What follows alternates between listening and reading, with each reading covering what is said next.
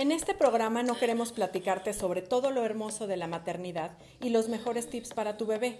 Aquí hablaremos sobre aquello que nadie te cuenta y que a veces te hará querer salir corriendo.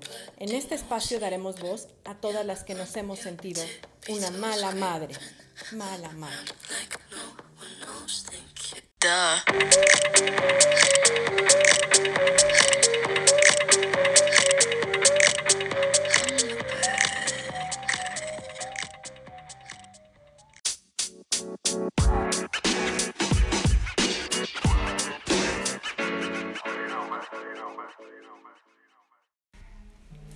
tal? Muy buen día, soy Adriana Lozada y pues el día de hoy tengo eh, muchísimo gusto como siempre de traerles una invitada que hace mucho tenía yo ganas de platicar este tema porque creo que es de las principales preocupaciones que las mamás tenemos y que así como estas crónicas de mala madre, una de las cuestiones que más nos preocupa y nos hace sentir esa culpa, esa sensación de que estamos siendo malas mamás, tiene que ver con la comida, con la alimentación, así es que bueno, pues eh, me encantaría platicar el día de hoy y compartirles a ustedes lo que vamos a poder compartir con Claudia Talavera, quien es nutrióloga pediátrica. Buenos días, Claudia, ¿cómo estás? Muy bien, muchas gracias. Gracias por aceptar la invitación y pues platícanos un poquito, Claudia, para que nos des luz, nos permitas tener esa paz mental de que no estamos siendo tan malas madres a la hora de alimentar, ni por alimentar bien, eh, haciéndolo sufrir, ni por alimentar mal, Cuéntanos un poquito en qué consiste ser un nutriólogo pediátrico primero para saber por qué la, diferencia.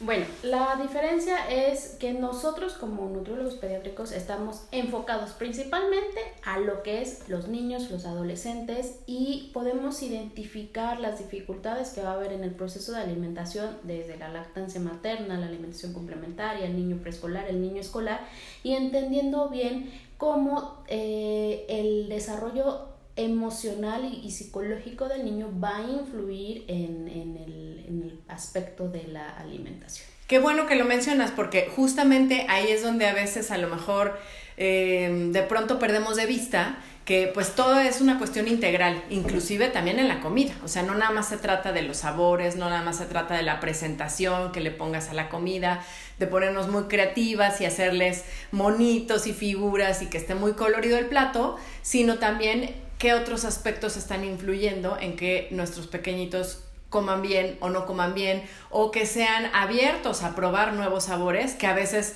creo que esa es un poco la lucha de, ay Dios mío, desde chiquitos, desde que empezamos con la papilla y entonces cómo poderles ir introduciendo nuevos sabores, etcétera. Exactamente, y aparte de entender que hay características de los niños que son normales, o sea, que son esperadas, por ejemplo, eh, el hecho de probar nuevos alimentos en los niños en, más o menos entre el año y medio y los dos años, esa neofobia, que es el miedo a probar nuevos alimentos, es algo completamente normal, o sea, pasa en absolutamente todos los niños, no importa que seas mamá, modelo de Instagram, perfecto, todos los niños en algún momento van a Pasan por esa fase. Van a pasar por esa fase Oye, y algunos adultos que conozco la conservan, ¿eh? También. Exactamente. el problema es cuando la sigues conservando, pero es algo normal, es algo que esperas en el niño, que sabes que va a pasar y que sabes que si hoy te comió perfecto el plátano, mañana no lo va a querer ni ver. Okay. Entonces, tenemos que entender cómo funciona la mente del niño para entender cuál es el problema realmente. Yo creo que eso es lo que más nos diferencia de un nutriólogo que se dedica exclusivamente a niños, un, nutriólogo pediátrico, a un nutriólogo que a lo mejor tiene o eh, especialidad, en, el deporte, en, deportes o en dieta cetogénica o en enfermedades crónicas o se dedica a hacer dietas para bajar de peso. O sea, yo creo que esa es la, la diferencia. No, y la ventaja también que tú ves todos los días, ¿no? La mayoría de tus pacientes son niños, entonces te enfrentas como a los casos más comunes, a, lo que la mayoría de las mamás podemos tener como retos en casa de tener un niño quisquilloso, melindroso, como le queramos llamar. Creo que muchas hemos pasado por ahí y yo parte de mi interés de poder platicar contigo y hacer este podcast con este tema es porque de repente uno ve hasta en las fiestas infantiles, ¿no? El menú de la fiesta infantil no va a variar mucho, va a ser hot dogs, nuggets, eh, papas, eh, alfabeto, alguna cuestión así que incluya básicamente carbohidrato, ¿no? Así a su máxima expresión, poco colorido, no ves muchos, este, eh, ni verduritas, ni alguna otra cosa así, y es porque la mayoría de los niños en esta etapa inicial, ¿no? De aprender a comer, bueno, pues se vuelven muy quisquillosos y las mamás a veces caemos en el error de, con tal de que coma, que coma lo que le gusta, que solamente serán cochinadas, ¿no? Chatarra. Sí, fíjate que es como el, la opción más segura, ¿no? Si tú vas a un restaurante, el, o sea, si vayas al mejor restaurante de carnes de la ciudad, el menú para niños va a ser nuggets y papas a la francesa. Claro. Porque si estás comiendo un rico corte de arrachera con una papita al horno, con una ensaladita, ¿por qué no puede comer el mismo? Claro, nada más en una porción más pequeña. En una porción más pequeña. Entonces, nosotros tenemos eh, en general como esa creencia de que hay comidas para niños y hay comidas que no para niños. O sea, que hoy la mamá hizo, no sé, carne de cerdo con verdolagas y el niño que va a comer, el niño va a comer sopa de pasta. Entonces nosotros empezamos a condicionar mucho esas conductas porque empezamos a hacer esa diferencia de esta es una comida para adultos y como tú no eres adulto, a ti te toca comer arroz o te toca comer sopa de pasta o te toca comer puré de papa y cosas de ese estilo, cuando realmente no le estamos permitiendo al niño que pruebe el alimento. Y que se integre a la comida de toda la familia. Que se integre a la dieta familiar. Digo, si vas a hacer algo que tiene picoso, que es una salsa que tiene picoso, ¿por qué no le mueles un par de tomates o de jitomates sin chile? Y le preparas el mismo guisado al niño sin chile. La versión sin picante, pero del mismo plato. Pero del mismo plato. Y ellos aprenden a que es la forma, la manera de integrarse, ¿no? Oye, Claudia, o se vale hacer el truco que yo, por ejemplo, les comparto que hacía un poco de, pues no sé qué, los chilaquiles, bueno, sí que no sean tan picosos. Y además, pues el del niño lleva un poquito más de crema y queso, ¿no? Que le va a bajar o le va a compensar un poquito la parte picosa para, a, partir de cierta edad, por supuesto que no tan chiquitos, también eh, irlos enseñando a que vayan diferenciando y apreciando esos sabores y ya cuando crezcan decidirán si les gusta o no demasiado picante, pero al menos que estén adaptados o que lo conozcan, que sepan cómo... Digo, la diferencia si va a ser unos chilaquiles, no le vas a poner 5 o 6 chiles serranos para que, tipo chilaquiles para bajar la cruda, pero a lo mejor le puedes poner un centímetro de chile que únicamente le va a dar como una nota diferente, pero que no lo va a hacer picoso. Y esa exposición continua a diferentes sabores y diferentes texturas y diferentes consistencias va a beneficiar al niño en cuanto a qué alimentos va a aceptar o qué no va a aceptar. Entonces yo creo que una de las primeras cosas que, que deberíamos empezar a trabajar como papás y que yo siempre les digo en la consulta es no hay comidas de niños y no hay comidas de adultos. Hay una comida de adulto que puedes modificar para que el niño la pueda comer, si lo quieres ver como de esa manera, pero no hay comidas ni de niños ni de adultos. Sí, adaptamos un poquito la porción y un poquito la presentación de esta parte, ¿no? De lo picoso, de lo más irritante o lo que pueda estar mucho más condimentado. Eh, ¿Qué tanto tú recomiendas, por ejemplo, la cuestión del condimento? que quizá es un, un, tema donde al principio, cuando los niños empiezan a probar, a cambiar de a lo mejor la lactancia, a empezar a probar nuevas texturas, nuevos sabores, eh, el poderlo ir sazonando y poderle ir agregando y como a nosotros nos gusta ponerle, ¿no? Ciertas, este, adicionarle algo, pues que los niños lo vayan probando también. Yo creo que el problema con los condimentos es cómo los usamos. O sea, si tú usas el condimento para darle una nota de sabor muy ligera, para resaltar un sabor, está perfecto, te va a ayudar. Pero si tú usas el condimento para el matarle el sabor a algo, claro. o sea, obviamente el niño ni siquiera lo va a aceptar.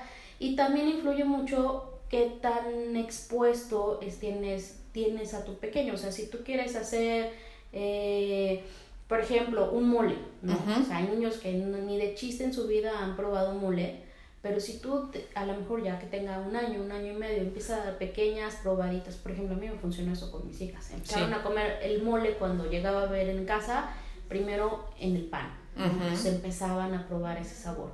Y así fueron hasta que ahorita pueden comer su, un poco de mole, obviamente no picoso, con su pollo, con su arroz, como tradicionalmente lo comemos en México, y no les hace, ni las distiende, ni les hace daño, ni les da diarrea, porque fueron poco a poco aprendiendo a conocer ese sabor, aprendiendo a manejar todos esos condimentos que se ofrecen y les cae perfecto. Es como, por ejemplo, un adulto que no come frijoles regularmente, el día que come frijoles se siente que se muere, o sea, se distiende, se siente pésimo. Y una persona que come dos, tres veces a la semana frijoles o que come diario frijoles, no, le hace absolutamente nada. Funciona igual con los niños. O sea, sí, vas generando como esa resistencia. esa tolerancia a las Entonces, si tú tienes un niño al que nunca le has dado cosas condimentadas, si hoy le empiezo a meter condimentos, probablemente se sienta un poco irritado, de indigestión porque no los conoce. Pero es empezarle a ir la, incrementar la cantidad poquito a poco, o sea, una notita a lo mejor de ajo, una notita de cebolla, un poquito de laurel, poco a poco, o sea, no condimentar el alimento de tal manera que le mates el, el sabor. Por supuesto, ok. Oye, Claudia, y hace ratito platicábamos sobre qué pasa cuando, bueno, de plano tenemos un niño muy quisquilloso en casa. Sabemos que parte de lo que te va a hacer la diferencia es que desde que empiece él a probar nuevos sabores, como decíamos, lo integremos a la mesa y que nos vea comer eso, ¿no? Difícilmente si yo no como verduras, si yo no como brócoli, si yo no como champiñón, difícilmente voy a poder transmitirle ese gusto a mis hijos, ¿no? Y es muy común que algunos niños que no comen ciertos alimentos, tú preguntas si su mamá o su papá tampoco los comen, ¿no? Entonces, pues desde el principio he escuchado que dicen, no, eso no me gusta, a mí no me des de tal. Eh". Entonces, claro que el ejemplo es la base. Pero aparte de ello, pues sí, hay ciertos sabores que para los niños, pues no es lo más agradable, ¿no? Y entonces, aunque formen parte del menú diario, lo hacen a un ladito, lo quitan, lo... Y entonces acabamos las mamás en, pues ya, prepárale una pechuguita asada y o dale unos nuggets o dale, ¿no? Como hacer estas excepciones de, pues no, que no le gusta, pues que no se lo coma, porque si no se va a quedar sin comer y me quedo con esa culpa de, con tal de que coma, que coma lo que sea, lo que le gusta. O que tome leche. O que tome leche y ya cool. ¿No? Sí. Eso es, eso es algo así como el pan nuestro de todos los días. Este, en el caso de la exposición de los alimentos, eh, el patrón de preferencia de alimentos se forma alrededor de los 6, 7 años de vida. Entonces tú no me puedes decir que un niño de 2 años no le gusta el brócoli. Claro. Porque todavía no tiene esta experiencia que le permita formar un patrón de, alimentación, perdón, un patrón, un patrón de preferencia. Ahora, es completamente normal que a ti no te guste el brócoli y que a mí sí, pues somos seres completamente diferentes y va a haber cosas que te van a gustar y va a haber cosas que no te van a gustar, pero eso es una es algo completamente diferente a que no te guste algo porque no tuviste la suficiente exposición o las suficientes oportunidades de probarlas. Ok. Para que nosotros podamos integrar un alimento este a, a nuestra a nuestra dieta eh, Generalmente cuando empiezan con la alimentación complementaria hablamos de dos exposiciones por alimento. Eso no quiere decir que 12 días lo voy a tener comiendo zanahoria, sino que en 12 ocasiones diferentes, con diferentes texturas, en diferentes alimentos, en diferentes preparaciones, yo voy a presentar la zanahoria. ¿okay? Eso sería como lo más general. Ahora, hay niños que requieren muchas más exposiciones. O sea, hay niños que requieren 30 exposiciones para que puedas decir medio lo quieran siquiera tocar o medio lo quieran siquiera probar o medio siquiera lo puedan tolerar ver en el plato, ¿sale? Integrar un nuevo alimento en algunas circunstancias te puede tardar seis meses en integrar un nuevo alimento. Ok. Ok, entonces no es como tan sencillo. Generalmente los papás vienen con la esperanza de, ay, voy a ir con la nutrióloga y entonces mañana ya este pues, tengo el menú saco mi varita mágica mañana ya mi hijo va a comer completamente normal. No es un proceso sumamente lento. O sea si estás hablando de un niño con selectividad de alimentos que tiene que me ha tocado casos un año sin comer una sola fruta no, puedes esperar que en dos semanas se coma un plátano una manzana papaya no. O sea te va a tomar por lo menos medio año integrar varios alimentos o, o, o, que se anime a probar varios alimentos, pero esto lo vas a lograr con la exposición diaria. Y la exposición diaria representa es, yo te presento el plato, tu guisado, este, a lo mejor tu pollito asado, porque es lo que te gusta, con unos brócolis al vapor, tu arrocito, o, no sé, por ejemplo, ¿sale? Si yo sé que el brócoli nunca lo ha comido, no importa, ¿sí? Yo lo necesito. Lo yo lo que necesito es que el brócoli esté en el plato y que el niño esté interactuando, que sea visualmente con. Que se familiarice con eso. Que se familiarice. Ahora, hay dos como dos cosas importantes que resaltar. Una cosa es que se familiarice con el alimento y la otra cosa es que lo estés atosigando a pruébalo, mira, cómetelo, mira. Mira como yo sí me lo como. Mira como yo sí me lo como. No, o sea, es simplemente que esté ahí. Si yo empiezo a presionar, si yo empiezo a ejercer presión, a, insistir, a, a sobornar, si te lo comes, si, hay helado. no, no, lo, no, no logro esa interacción sana y emocional, emocionalmente sana con el alimento. Claro. Si yo manejo premio, significa que el brócoli sabe horrible, Sí, es un castigo comerlo y me merezco una recompensa. una recompensa para que, para que me lo coma, ¿no? Y entonces las galletas y el danonino y el Yakult están en un lugar sub, eh, sobrevalorado. ¿no? Y también están en un lugar en mi corazón, porque es lo que me da consuelo. Y entonces al rato por eso eh, vemos estas eh, imágenes, ¿no? Súper de cliché. me quiero consentir y entonces me tumbo con un litro de helado para consentirme, para consolarme exactamente, porque es lo que ellos fueron aprendiendo desde pequeños. Claro. Si tú actúas con más naturalidad ante los alimentos, de que yo soy mucho la idea que realmente no hay alimentos prohibidos.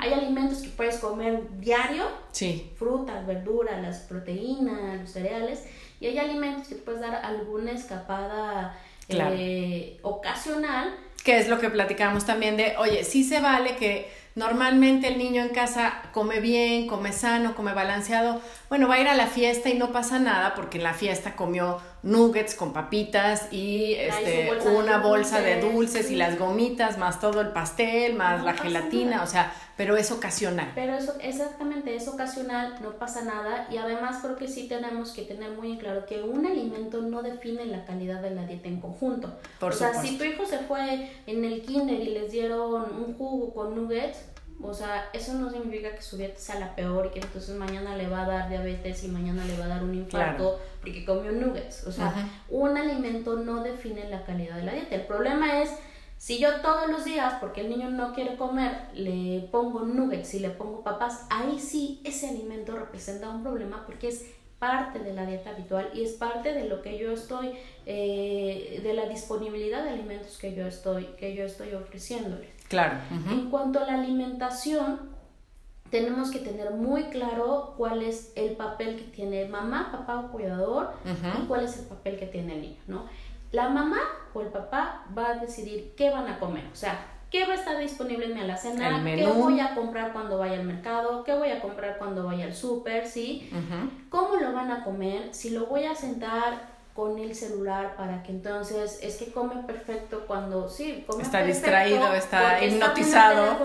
no ni siquiera está consciente ni de lo que le estás dando ni de cuánto está comiendo. Ni, a qué sabe o sea está comiendo como autómata. o sea él está viendo Pau Patrol en el en el celular y no se da cuenta de nada más no que todo eso influye en el tema de, oye, es parte de tu nutrición, no solo lo que ingieres, sino el ambiente en el que lo haces. Si te sientas a una mesa o comes en la sala, si comes en la cama, si comes, ¿no? Este, como, como tener toda esta rutina de alimentación sana. Exactamente. El cómo lo va a comer, que representa mucho el ambiente en la comida.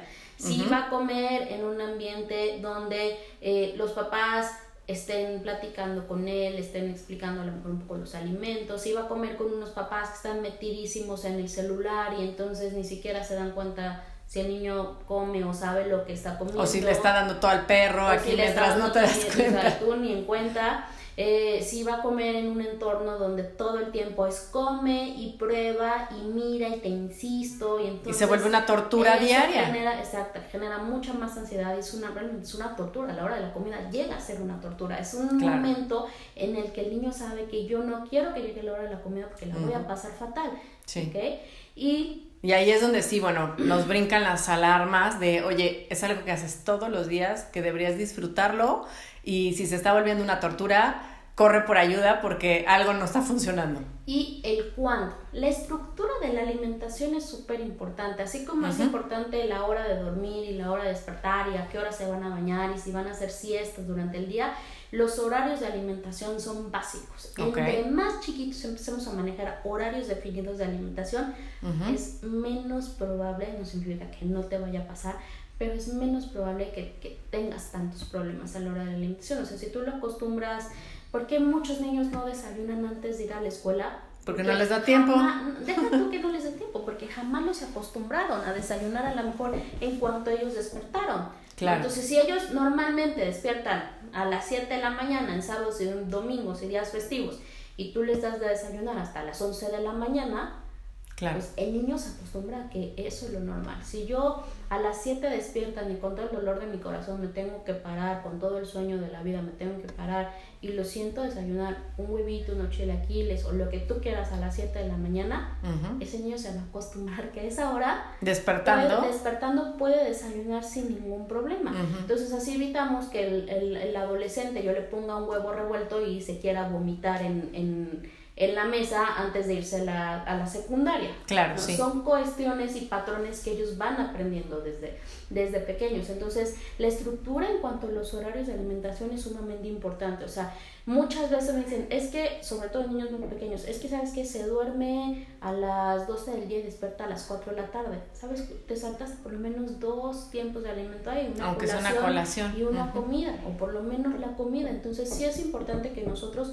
marquemos la estructura para evitar este e, estos como ayunos tan prolongados o que el niño, muchas veces los niños no comen porque no están acostumbrados a comer porque comen una o dos veces al día, entonces como pueden comer, como no pueden comer, y si se saltan tiempos de comida no pasa absolutamente nada, entonces el cuerpo no, reacciona ante eso. No lo pide. Y el papel que tiene el niño únicamente es decidir cuánto va a comer. Ok. Que no interviene, que no lo haces parte. Exactamente. Él solamente si tú le pones lo que le pongas, lo único que le toca al niño decir es hasta aquí. Quiero comer esto. Hay a veces que van a tener picos de crecimiento que se la pasan. Este, claro. come, come, come. O sea, a mí me, me acaba de pasar mi hija, la de cuatro años, en una tarde me pidió tres manzanas y yo, pero ya te comiste dos, pero sí, pero tengo, hambre. Tengo más hambre, claro. Bueno, pues entonces cómetela, no pasa nada si tienes hambre, ¿no? Porque es una conducta que yo sé que no es y como dices, es, es, muy importante el qué tenemos nosotros a la disposición de ellos en casa, ¿no? Si la alacena la tengo llena de galletas, llena de comida, que puede ser, digamos, la tentación, por así decirlo, ¿no? Eh, va a ser mucho más fácil que ellos quieran acudir a eso para una colación, en vez de si tengo un frutero en la mesa, donde lo que está a su alcance es poder tomar un plátano, una manzana, un, eh, frutas que estén a su alcance y que además, sí, ahí se trata de que también sea rico, ¿no? Sea disfrutable, sea, oye, a mí me encantan las uvas, me encanta el mango, eh, apegarnos mucho a lo mejor a lo que las estaciones nos ofrecen, que por algo también siempre son cuestiones que eh, pareciera coincidencia, pero que nos apoyan a, si en, temporada de frío y no sé qué, la vitamina C, bueno, pues es lo que está disponible, ¿no? También ayudar a que ellos sepan que no siempre va a ser solo plátanos y manzanas en la casa durante los 12 meses del año. Exactamente, entre más variedad eh, ellos estén expuestos, pues más, más opciones, más se animan a probar. Eh, si lo haces entre más, yo siento que entre más natural lo hagas, más fácil es para ellos. Si lo haces como en posición, no, no vas a obtener realmente muchos, muchos beneficios. Y seguramente, como dices, sin irnos también a estos extremos de, bueno, pues ahora hay mucho, una tendencia de volcarse hacia una cuestión eh, de o veganismo o de otras cuestiones donde uno dice, híjole, probablemente cuando están muy pequeñitos hay ciertos requerimientos de crecimiento que es difícil que se cubran con dietas tan estrictas, ¿no? O que están como en un rango de alimentos muy eh, limitado. Exactamente, sobre todo, por ejemplo, el hierro, el zinc y la vitamina B12 son nutrimentos críticos en las etapas de desarrollo que sí tenemos que cuidar su aporte. Ahora, hay como mucha controversia entre si es aceptable o no que los niños tengan dietas vegetarianas o no. Pues algunas academias te van a decir que sí, con estricto apego médico y seguimiento nutricional, otras te van a decir absolutamente no. Yo siento que lo que tú decidas para tu familia lo tienes que hacer consciente y lo tienes que hacer guiado. O sea, no puedes decir, hoy voy a ser vegana porque vi a alguien en Instagram, entonces me voy a chutar todas sus recetas, pero no sabes tu hijo cómo lo, o sea... No, y la transición que a lo mejor necesitas llevar, ¿no? Esa transición. Sí. Entonces, yo creo que... Eh, otro, eh, por ejemplo, otra cosa que me ha pasado mucho y que he escuchado mucho a las mamás decir es, por ejemplo, los niños que tienen dificultad para comer carne, o sea, que mastican la carne y le escupen o que realmente es una consistencia porque no les gusta masticar o porque no aprendieron a masticar adecuadamente, suelen decir que los niños son veganos. Ok. Los niños Dicen, no. o sea, ya lo traen y por eso no le gusta Ajá, la sí, carne, sí, ¿no? él es un niño vegano. No, o sea, un niño de dos años y medio no tiene la conciencia de decir me voy a ser vegano. Tú No, como mamá supuesto. sí, Pero él no. Entonces tienes que ver y realmente aprender a identificar, oye, esto no es ser vegano. ¿Qué está pasando? Si La mi hijo mastica y escupe, significa que tiene a lo mejor algún un problema para masticar y le hace falta reforzar eh, ejercicios de masticación, mayor, mayor tono muscular. Este, a lo mejor la consistencia en la, en, en la que se las estoy dando no es la mejor o la preparación en la que se las estoy ofreciendo no está facilitando Claro. ese proceso. O a lo mejor quieren que eh, coman carne y le ofrecen una vez a la semana. Entonces realmente el niño pues no tiene como Mucha exposición. mucha exposición al alimento. Entonces sí tenemos que aprender a diferenciar cuando estamos hablando, o sea, si eso es eh, el veganismo es algo que tú practicas en la familia, es muy respetable. Pero Claro. si no lo practicas, si la, la familia come de todo, y come huevo y come carne, y tú dices que el niño es vegano porque no come carne, no, o sea, ahí estás hablando de un problema ya en cuanto a la selectividad de alimentos, ¿no? Exacto. Entonces, no dejarnos llevar como que por estas modas Ujú. O por estas tendencias y aprender realmente a, a identificar los problemas.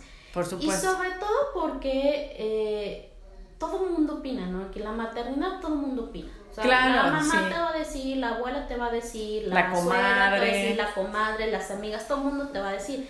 Pero eh, algo que suele pasar mucho con los niños selectivos es que no te preocupes, cuando sea grande se le va a quitar, este, después eh, va a aprender a comer. Y es cierto que hay gustos adquiridos, pero también mucho tiene que ver cómo fuiste creciendo y cómo fuiste incorporando, ¿no? Esta cultura de alimentación, de tener esa apertura a probar nuevas cosas, ¿no? Y a lo mejor a decir, yo recuerdo que, por ejemplo, con mi hija siempre el tema era prueba.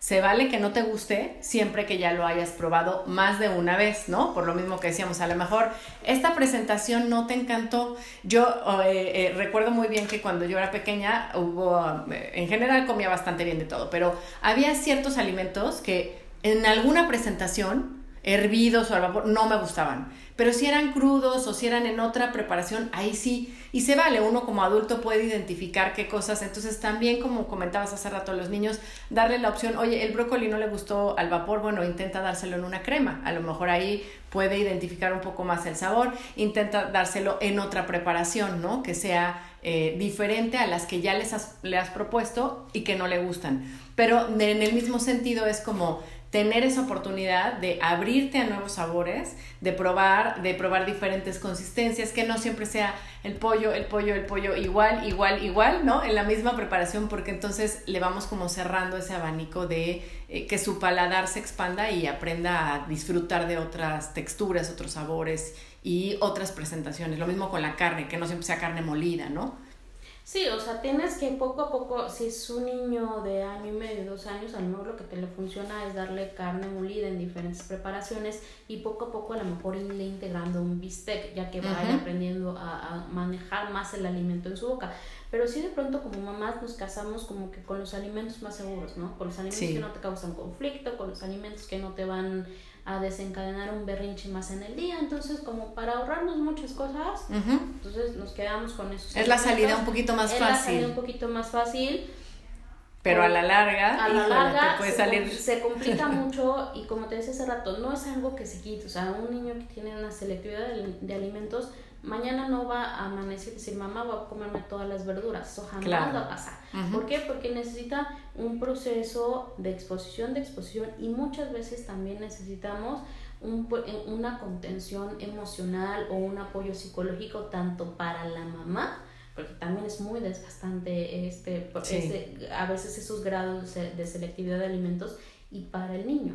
Y esto también puede progresar allá eh, trastornos más complicados como algún trastorno sensorial, o sea, de pasar de un, un niño que a lo mejor come Probaditas. probaditas de varias cosas o su lista de alimentos se limita a 10 cosas, podemos irlo progresando cada vez más severo hasta poder ah, integrar ya un, un desorden sensorial por no haber manejado la situación correctamente en tiempo. Entonces, yo creo que si yo les pudiera dar tres tips básicos serían, eh, por ejemplo, eh, que el, el primer punto sería si tu hijo rechaza uno o varios alimentos dentro de un mismo grupo de alimentos, o sea, frutas, verduras o carnes, o rechaza por completo un grupo de alimentos, ¿no? Ok.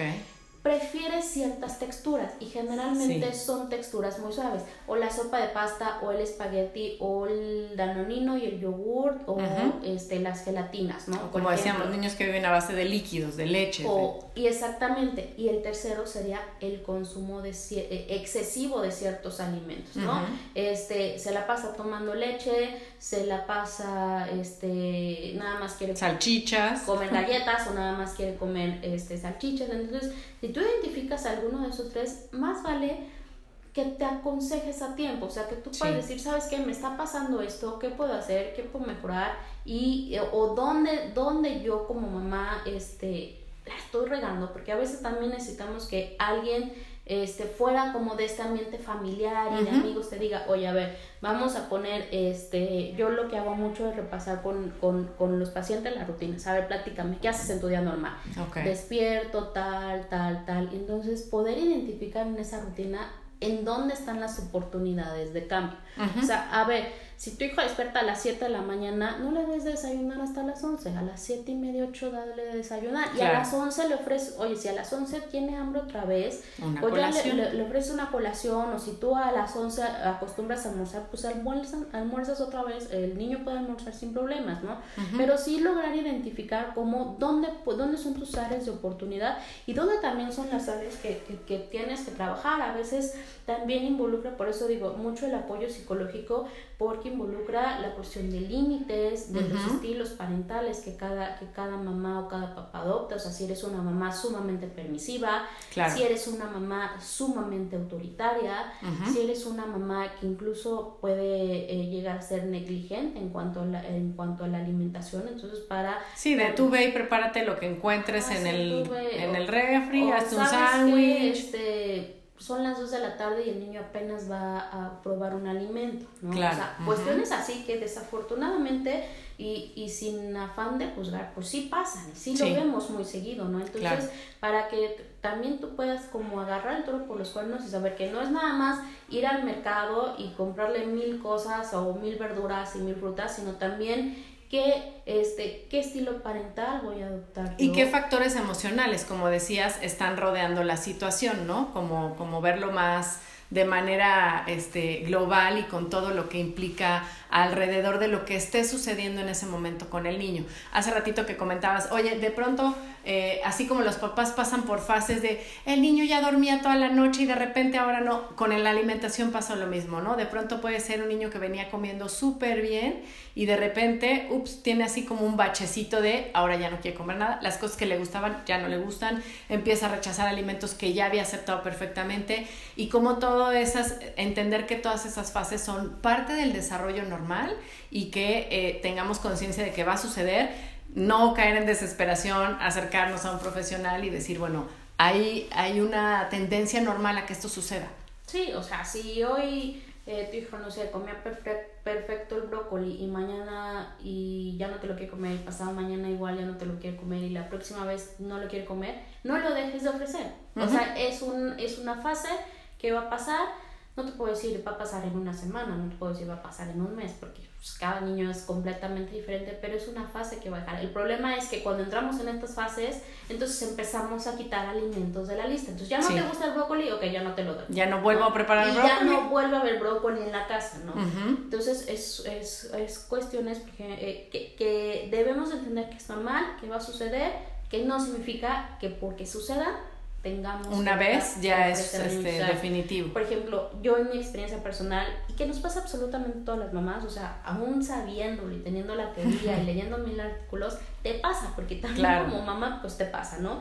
Este, el brócoli lo ofrecí muy al inicio en la alimentación complementaria, después como que ya no le gustaron mucho, lo dejé de ofrecer y lo volví a reintroducir apenas mi hija cumplió dos años, la chiquita. Sí. Me costó seis meses que las dos volvieron a comer, o sea, que las, uno, que la chiquita comiera el brócoli y que la grande volviera a reincorporar el brócoli a la alimentación, Entonces empezamos en la sopita, empezamos en el guisado, empezamos en el espagueti, empezamos con brócoli hervido, o sea, lo veían no todos los días, porque tampoco era como de fastidiarlas, sino una vez a la semana, dos veces a la semana, a veces había semanas, una semana que las dejaba descansar y lo, lo volvió a ofrecer, ¿no? Y lo empezaron a integrar bien a la alimentación, pero todavía hay días que yo preparo un pollo con un guisado, con brócoli, y la chiquita me dice, el brócoli no lo quiero, y entonces lo separa y se come lo demás. Bueno, si no te lo quieres comer no pasa nada, pero la próxima semana, si no lo quisiste en el guisado, te lo doy en la sopa, o te lo doy al vapor, o te lo preparo diferente, pero lo siguen comiendo. O sea, el, el, punto está, la clave está en que... En persistir un poco. exactamente, en persistir. Y como les decía, es un proceso de mucha constancia. Sí es un proceso. Que sí se vale insistirles un poco, pero sin llegar a la tortura, ¿no? Como decíamos, para que se vuelva ya un momento de eh, desquicie en la hora de la comida, entonces ya acabó en pleito la comida familiar y en vez de ser un momento de compartir y algo este, que se viva como algo agradable todos los días, bueno, pues ya sabemos que va a terminar en alguna, en algún conflicto, ¿no? Con los niños por tanto insistir, ¿no? Este... Exactamente.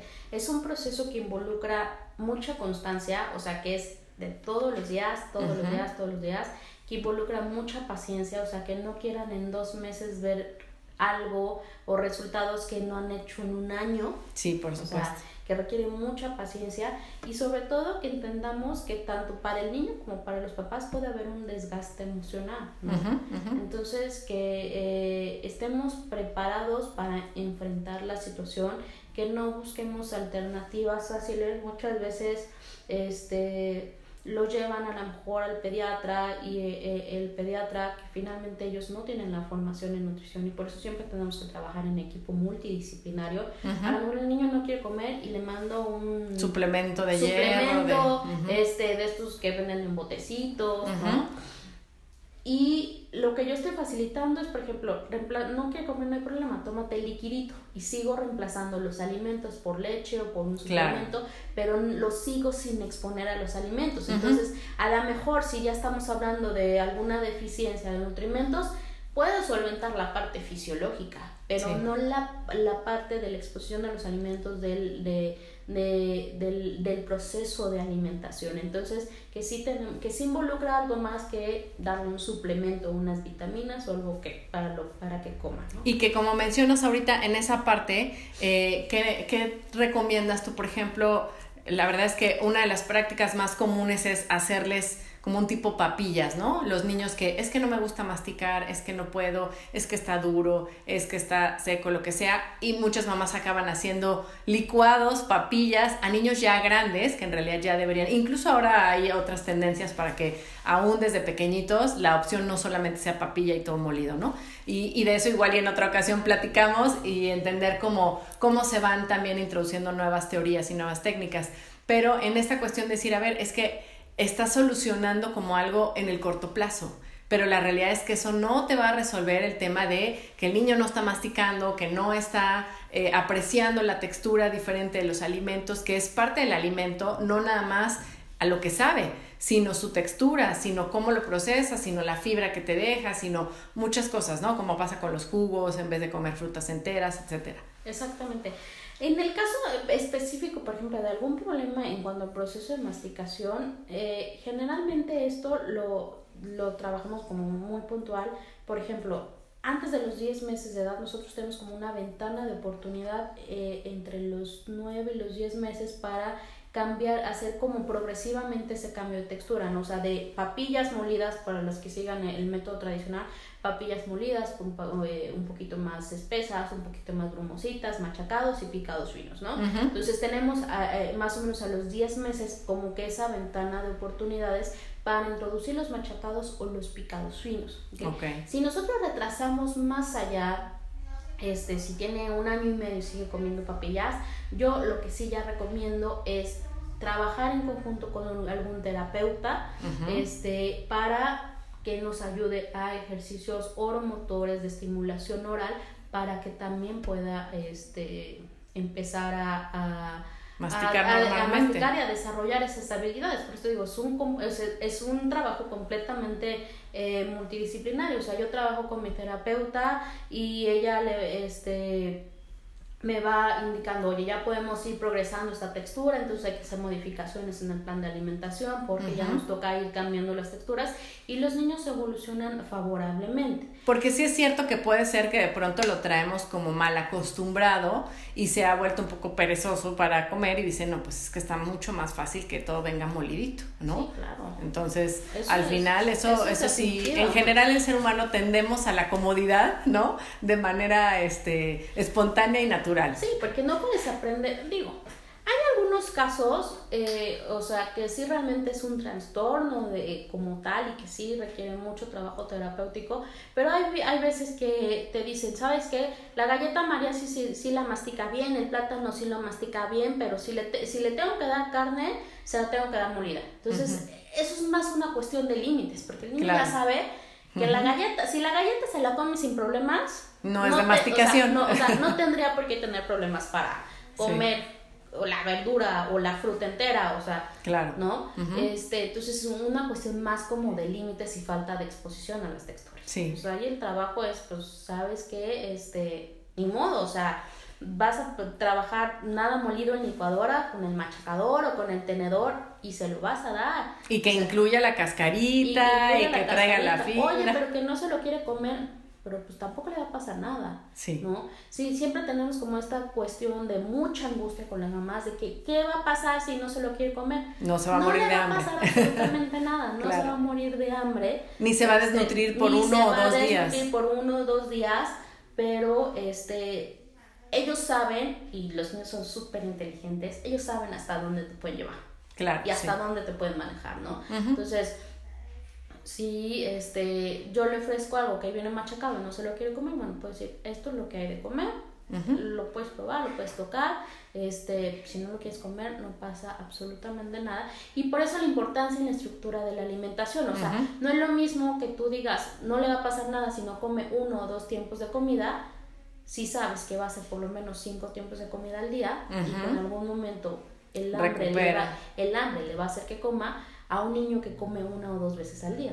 Claro, sí, sí, por supuesto. O sea, por eso la importancia de empezar a trabajar estructura en cuanto a los horarios de alimentación. A veces, muchas veces llegan a consulta y lo primero que yo tengo que trabajar es la estructura. Si no tengo una estructura, si no tengo una base con la cual trabajar, no importa que yo te mande un menú, no importa que yo te diga cuántos cereales se tienen que comer o cuántas frutas se tienen que comer, porque no hay una estructura. Por supuesto, digamos que es un poco como la base, podríamos decir, de, de revisar que estemos como en una línea ordenada, ¿no? Y para poderle dar al niño esta, esta disciplina eh, con la estructura, revisando también cómo son nuestros patrones de alimentación, porque por supuesto que el ejemplo es lo que más eh, influye, lo que tenemos en casa, lo que ellos nos ven comer, lo que nos ven rechazar, lo que nos ven eh, si le quitamos la cáscara a todo, ¿no? O si lo comemos completo, o un poquito de, de esa parte y también qué tanto nosotros somos selectivos y le podemos estar exigiendo algo que ni siquiera nosotros nos ve, mi vida, cómete el champiñón que yo no como, pero tú sí te lo tienes que comer, ¿no? Exactamente, por ejemplo, a mí me ha tocado muchas veces en consultar, le pregunto a la mamá, oye, ¿cuántas veces a la semana le das verduras? Híjole, pues como una o dos veces, que sabes que a mi esposo no le gustan las verduras, entonces yo no cocino nada con verduras. Pues con la pena con el esposo, pero las verduras van todos los días, o sea, por lo menos una vez al día necesito que empiece la exposición, entonces en el guisado, en la sopa, al vapor, en la ensalada, como quieras, pero todos los días, aunque el marido no coma. Claro, sí, sí, sí. Sí, como dices, esa es una buena manera también de, de integrarlo, decir, a ver, es que verdura no significa verdura al vapor. Hay miles de formas de prepararlo, ¿no? Crudas, cocidas, en ensaladas, en cremas, en este un sinfín de opciones que a veces ahí es donde se nos limita y saber que bueno, también sí meterle un poco de creatividad, a veces ayuda, sobre todo cuando están muy pequeñitos, ¿no? Jugar un poco con la parte divertida de mira, sí tiene forma de tal cosa, sin que se vuelva todo un chacoteo, pero que al final sí, pues le das un poquito de ese juego para distraerlo en las etapas en que están todavía muy eh, pequeños y les cuesta a veces como enfocarse y concentrarse y que puede ser una manera divertida, ¿no? De introducirles nuevas cosas. Y que también, o sea, a veces vemos en internet o así como estos platos, ¿no? Del hot cake en forma de conejo en la playa, este, con una nave espacial. sí, claro. Súper elaborado. Tampoco tiene que ser súper elaborado y tampoco tiene que ser un distractor. O sea, no puedes convertir la misma comida en un distractor. Claro. Sí, sí, porque le quitas el sentido de comer. Bien, a lo mejor que compres un molde de hotcakes en forma de Mickey Mouse, está padrísimo. O sea, está padre, le das variedad, le das mayor atención al niño, pero no está padre que hagas de tal manera un plato que o sea, sí, que ya no es comida. ya. O sea, ¿qué es esto? ¿Comida, un dibujo o, qué hago con esto? ¿no? Entonces tampoco está padre que utilicemos la comida, o sea, la misma comida puede ser un distractor. Qué bueno que lo mencionas porque sí, de pronto ya se vuelve a lo mejor como esta cuestión de cambiar o disfrazar y entonces ya no es comida. Es la hora del juego, es la hora de a ver cómo armamos aquí los legos en forma de verduras, ¿no? Entonces, este, tener eso, lo otro que decíamos de, pues hoy en día estamos, la verdad, súper invadidos con cuestiones eh, interactivas de si no es la televisión, es el teléfono, es está tan al alcance que es, eh, como dices, el método fácil de, mira, contarle que coma, no importa que lo haga viendo su serie favorita en el celular. Y bueno, de vez en cuando, pues se vale, que pueda ser hasta como este, una cuestión de emergencia, pero no que se vuelva la rutina normal. Exactamente. Y eh, el niño tiene que aprender a comer el alimento, o sea, él tiene que conocer el brócoli como es el brócoli. Si yo le, me pueden decir, sí, come brócoli, pero siempre se lo doy en crema. Escondido. Escondido. o sí come verduras, pero le doy una sopa de verduras que trae mil cosas y el niño nunca identifica ¿Cuál es cada cosa. Entonces sí, está bien que usemos las cremas, sí está bien que usemos la sopa de verduras, pero también tiene que conocer el alimento como es. O sea, yo sé que el brócoli es esta cosita verde que es como un arbolito, que puede ir en la sopa, que a veces me la dan como en crema, o que a veces me la dan al vapor, o que me la integran en el guisado. O sea, que el niño sepa identificar qué, qué es lo que está comiendo. Porque si yo le doy este, una sopa de verduras con mil cosas que a lo mejor lleva espinaca y cuando yo le presento la espinaca en otra versión va a decir esto qué es, jamás en mi vida lo he comido, no lo quiero probar, aunque nosotros sabemos que, ya lo sí lo, que sí lo que sí lo ha comido, que sí lo probó, que sí lo conoce, entonces no casarse con un solo alimento, no casarse con una sola presentación, no casarse con una con un solo un, solo guisado, una, una, sola sopa, sino empezarle a, a, a variar mucho este la, las cosas. La creatividad en eso, sí. La creatividad. Y, como dices, a lo mejor a veces es nada más de echarle un poquito de coco, decir, bueno, probablemente si a tu niño le gusta la sopa de pasta, ¿no? La sopa aguada, pero esa sopa puede ir complementada con un poquito de espinaca, un poquito de acelga, que no le va a modificar grandemente el sabor y la textura en esencia y que con eso le puedes ir introduciendo otros sabores y otros nutrimentos sobre todo. Exactamente, los alimentos que más le gustan en lugar los podemos usar a nuestro favor, o sea, yo siempre les digo, si a tu hijo le encanta la sopa de pasta, pues vamos a usar la sopa de pasta como un carrito que nos va a ayudar a llevar cosas nuevas. Entonces, la sopa de pasta hoy le pongo calabaza, ¿no? Y mañana le pongo zanahoria y pasado mañana le pongo este chayote, no sé. Claro. Entonces tú, obviamente de inicio, cuando el niño vea esto en su sopa pasta, va a decir, pero por supuesto que esto no me lo voy a comer, es un proceso normal, o sea, es parte de la misma exposición de los alimentos, pero poco a poco... Y le dices, es este que es una sopa de pasta reload, ahora viene mejorada,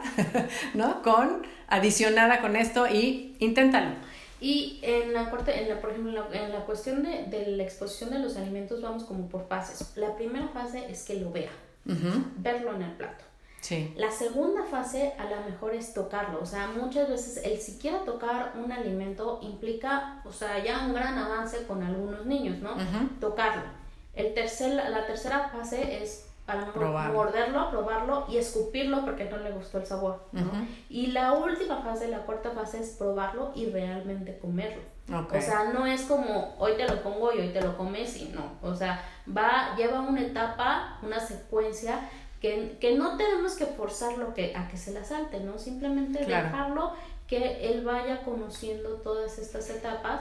Darle un poquito su tiempo. Darle su tiempo para que lo logre integrar de manera emocionalmente sana. Yo creo que ahorita este mucha de la, de la relación que nosotras como mamás tengamos con la comida va a influir en cómo nosotros lo vamos a presentar, cómo ellos también se van a relacionar con la comida. O sea, no nada más es aprender a comer, sino también a relacionarte con la comida, ¿no? Sí, que no sea esta cuestión de siempre con prisas o siempre en el trayecto porque el niño tiene 40 actividades, entonces come en el carro de camino a la actividad de la tarde, ¿no? Sino tener un poquito de, de, ver cómo organizarnos en esos tiempos para que realmente la comida se vuelva un momento agradable de disfrute y esa parte emocional también que cubierta, ¿no? No solo la, la nutricional. Sí, y, sobre todo, por ejemplo, recalcar que la comida no el tiempo aproximado que, que, un niño va a tener la atención en comer es de 20 a 30 minutos. O sea, si tu tiempo de comida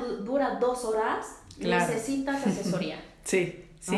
O sea, algo está pasando que algo no estamos haciendo bien. Entonces, el tiempo máximo que un niño, por las mismas condiciones del niño, o sea, que no lo podemos tener quieto en un mismo lugar por tanto tiempo, de 20 a 30 minutos. Lo que ya no se come en media hora, no se lo va a comer en una, no se lo va a comer en dos, no se lo va a comer si lo traes persiguiendo por todos lados, ¿no? Claro. Entonces sí es importante que nos tomemos media hora, o sea, eh, planean las actividades, que en media hora yo pueda estar sentada con los niños, sin el teléfono, sin la tele, sin el iPad, sin nada, que nos dediquemos realmente a comer. Exacto, así es. Pues muchísimas gracias Claudia, la verdad es que eh, ha sido un gusto platicar contigo. Hay muchísimos temas que ojalá podamos después vernos y, platicar contigo sobre otras muchas más cuestiones alrededor de la nutrición infantil que nos puedan servir para quitarnos estas culpas de mala madre, para tener más herramientas de cómo hacerlo mejor. Y bueno, pues eh, nos encantaría que nos puedas compartir tus datos también para quienes nos escuchen y quieran alguna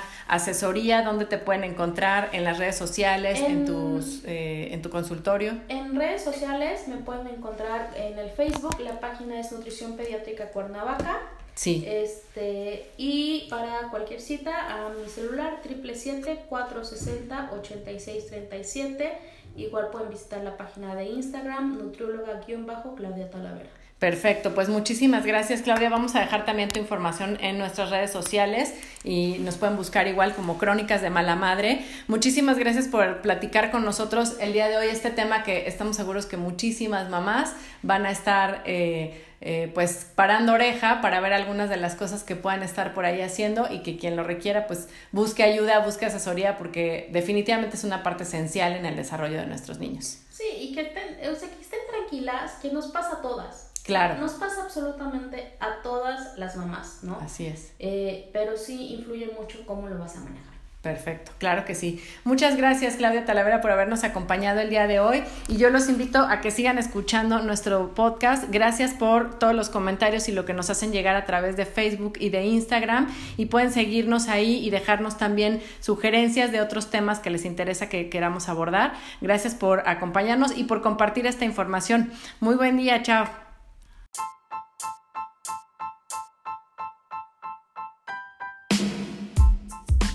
Gracias por acompañarnos el día de hoy. Si te gustó esta información, por favor compártela para ir creciendo nuestra comunidad y síguenos en redes sociales como Crónicas de Mala Madre en Instagram y Facebook.